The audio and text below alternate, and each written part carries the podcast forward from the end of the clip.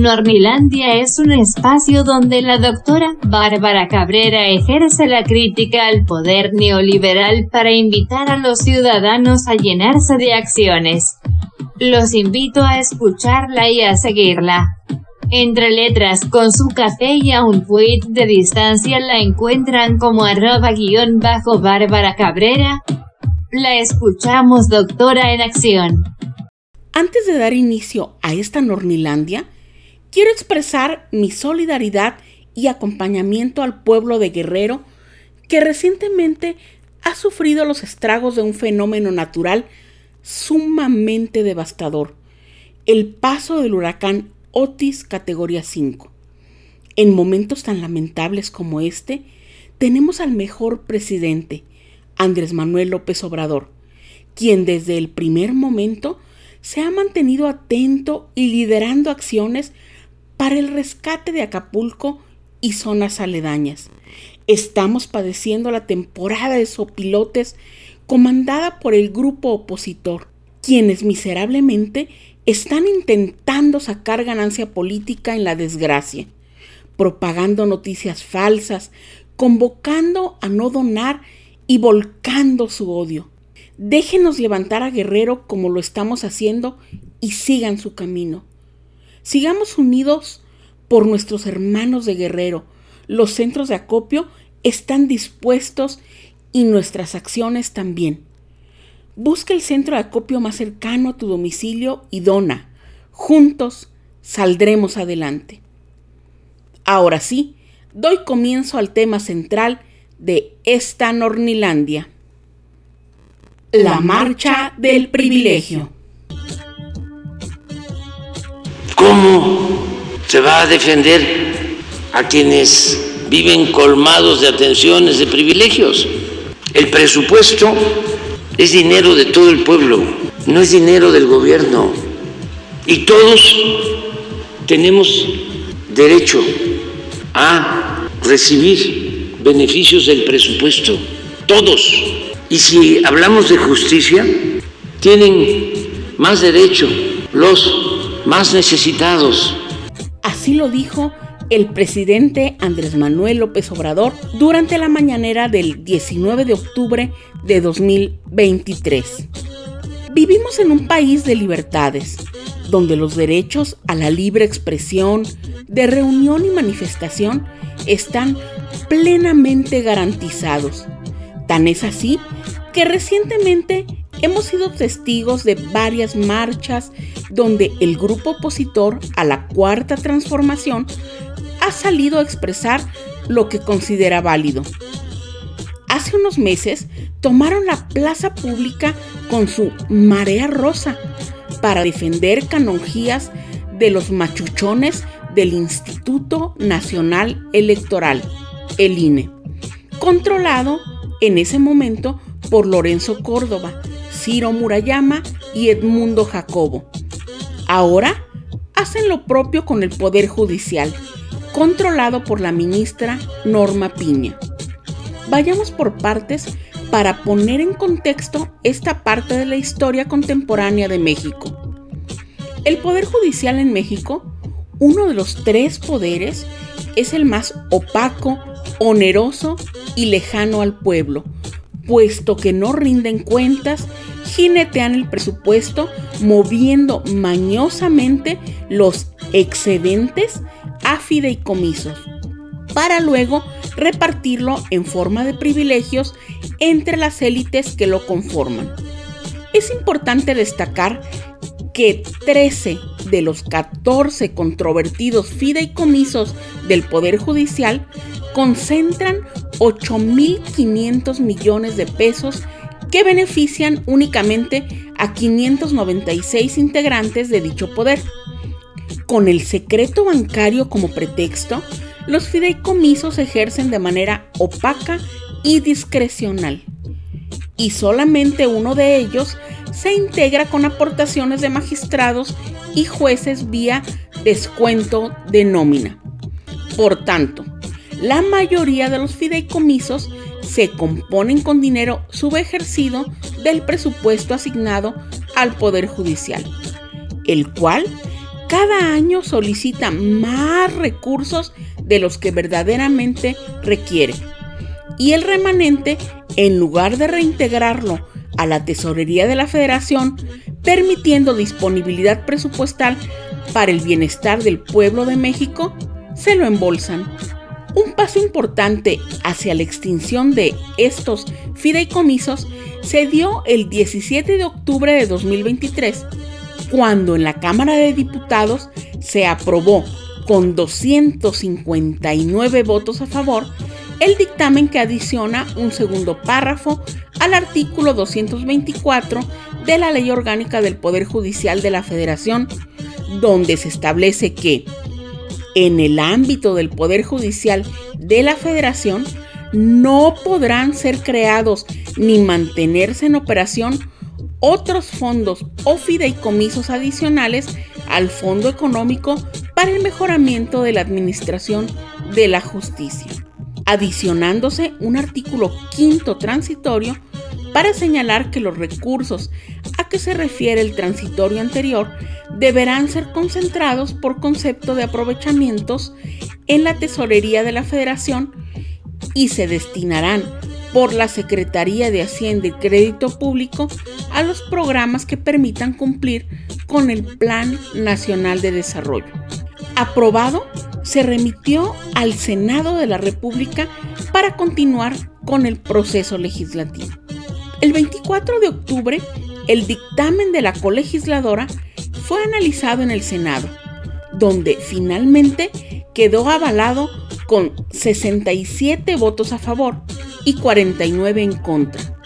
Es relevante dejar constancia que el bloque opositor aglutinado en el PRIAN, la pedacera del PRD y el partido Movimiento Ciudadano votaron en contra, tanto en la Cámara de Diputados como en la de Senadores, y en esta última se sumó la exministra Olga Sánchez Cordero, que de registro para la historia y la memoria del pueblo de México.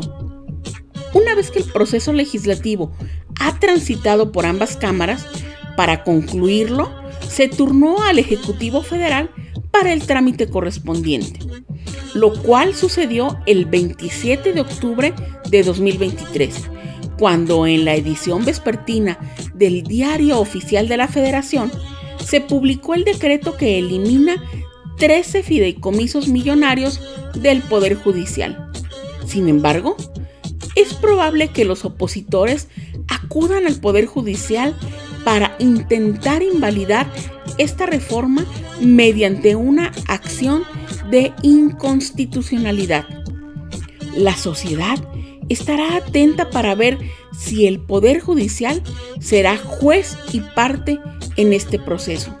Sin duda, lo acontecido en el Poder Legislativo Federal es una señal inequívoca de la voluntad del pueblo, ejercida a través de quienes nos representan en una curul. No se pierda de vista la importancia de que en 2024 el Movimiento de Regeneración Nacional obtenga la mayoría calificada para acabar de una vez por todas con los privilegios de la burocracia dorada, lo que incluye una profunda reforma al Poder Judicial, incluida la posibilidad de que ministros y magistrados sean electos por el pueblo. El plan C está en marcha. Con esto, se ha dado un paso sólido y contundente para extinguir los inadmisibles privilegios envueltos en fideicomisos para el jet set del Poder Judicial, asociado de ser como lo he dicho, la antesala de una necesaria reforma al Poder Judicial, al que nadie elige y que no rinde cuentas. La reacción de la élite judicial no se hizo esperar. Lanzaron a la calle a sus empleados para manifestarse. Fue así el domingo 22 de octubre de 2023, haciéndoles creer que sus derechos laborales están en vilo. Nada más falso que eso. El contingente marchó uniformado con playeras y pancartas hechas por un mismo proveedor, idénticas acciones que con la Marea Rosa, un patrocinio más de Claudio X González. El Poder Judicial, por primera vez en su historia, sale a las calles a manifestarse, como no lo hizo con el Fobaproa, las reformas estructurales que tanto daño causaron al país, por los desaparecidos, por los 43 normalistas de Ayotzinapa o por los 49 niños de la guardería ABC, por la absurda guerra contra el narco declarada por Felipe Calderón y un amplio cúmulo de problemáticas por las que sí nos hemos manifestado nosotros cuando estábamos del lado de la oposición. Lo que realmente está a debate son los excesivos privilegios de los de arriba, quienes han decidido amagar con un arma llamada Lofer, declarando la guerra a los otros dos poderes, constitucional y legalmente constituidos, el Ejecutivo y el Legislativo, los cuales sí son electos por el pueblo, mientras ellos no. Se manifiestan para defender privilegios y lo hacen enardecidos, con odio y desconocimiento, algunos de ellos manipulados y obligados. En este caso, los recién estrenados en las marchas decidieron hacer suya una causa que no resulta extraña para los tiempos de transformación, defender los privilegios de la élite judicial envueltos en el manto de los fideicomisos, toda vez que aún no comprenden que este país ha cambiado y no tienen cabida los abusos y privilegios. En suma, no defienden sus derechos, sino los privilegios de sus patrones. Lo he dicho desde que analizo el fenómeno sociopolítico. Marchar es conveniente. Todos deberíamos hacerlo. Ejercer a plenitud dicho derecho constitucional. Pero cada quien sabe qué causas abraza. Respecto a esos guardaditos depositados en fideicomisos, el Consejo de la Judicatura, cuya presidente es la ministra Norma Piña, jura y perjura que no son tal y que su recorte dañará los derechos laborales, lo cual es totalmente falso. Sépase que la reforma en materia de fideicomisos es en pro del bienestar de las mayorías. De ninguna manera se afecta a los trabajadores del Poder Judicial. No se dejen engañar. Los fideicomisos sí son guardaditos para que la élite judicial siga hinchándose de privilegios y su extinción, repito, no daña en lo absoluto los derechos laborales. Esa es la narrativa generada por los de arriba, para que los de abajo, los de la base, los trabajadores, los que realmente sacan el trabajo en el Poder Judicial, salgan en su defensa, se manifiesten y hasta hagan paro de labores. Solo recuérdese que cuando las demandas y los reclamos no son legítimos, tarde o temprano se sabe y las manifestaciones se desinflan, tal como ocurrió con el INE de Lorenzo Córdoba. Misma situación se replicará en el Poder Judicial. Ahora bien, ¿qué dijo el presidente Andrés Manuel López Obrador respecto a la marcha del privilegio? Escuchemos lo expresado durante la mañanera del 23 de octubre de 2023. Y acerca de esta manifestación, muy bien, eh, tienen todo el derecho a expresarse, a manifestarse. Yo no comparto el que se defiendan privilegios, pero respeto el derecho que tienen de manifestarse. No comparto el que defiendan privilegios porque se me hace muy injusto si estuviesen defendiendo causas en beneficio del pueblo, pues entonces sí, todo mi respeto, toda mi admiración. Pero se trata de que los ministros siguen ganando 600, 700 mil pesos mensuales. Por ejemplo, marcha un ministro, ¿no? Que gana 700 mil pesos mensuales. Le debería dar vergüenza. ¿Qué sensibilidad puede tener una persona que supuestamente tiene como trabajo la impartición de justicia y gana un sueldo elevadísimo que insulta a la mayoría de los mexicanos que obtienen ingresos pues solo para lo básico. Millones de mexicanos que lamentablemente solo tienen recursos para lo básico. En promedio, los 22 mil trabajadores de la economía formal inscritos en el Seguro Social obtienen 16 mil pesos mensuales. Ese es el promedio. Y ese ministro que fue a manifestarse y los otros 700 mil pesos mensuales. Y en todo este ambiente se encuentra el offer, la guerra judicial incluida. Tenemos que la Suprema Corte de Justicia de la Nación retarda la justicia al guardar en el cajón la resolución para que los libros de texto gratuitos sean distribuidos en Chihuahua. Concede la suspensión definitiva a Iberdrola para que no pague una multa por más de 9 mil millones de pesos impuesta por la Comisión Reguladora de Energía. Sus resoluciones permiten que los potentados sigan sin pagar impuestos, protegen, liberan y desbloquean cuentas a delincuentes de cuello blanco. Esto sin olvidar que los ministros incumplen la Constitución, ya que ganan más que el presidente de la República.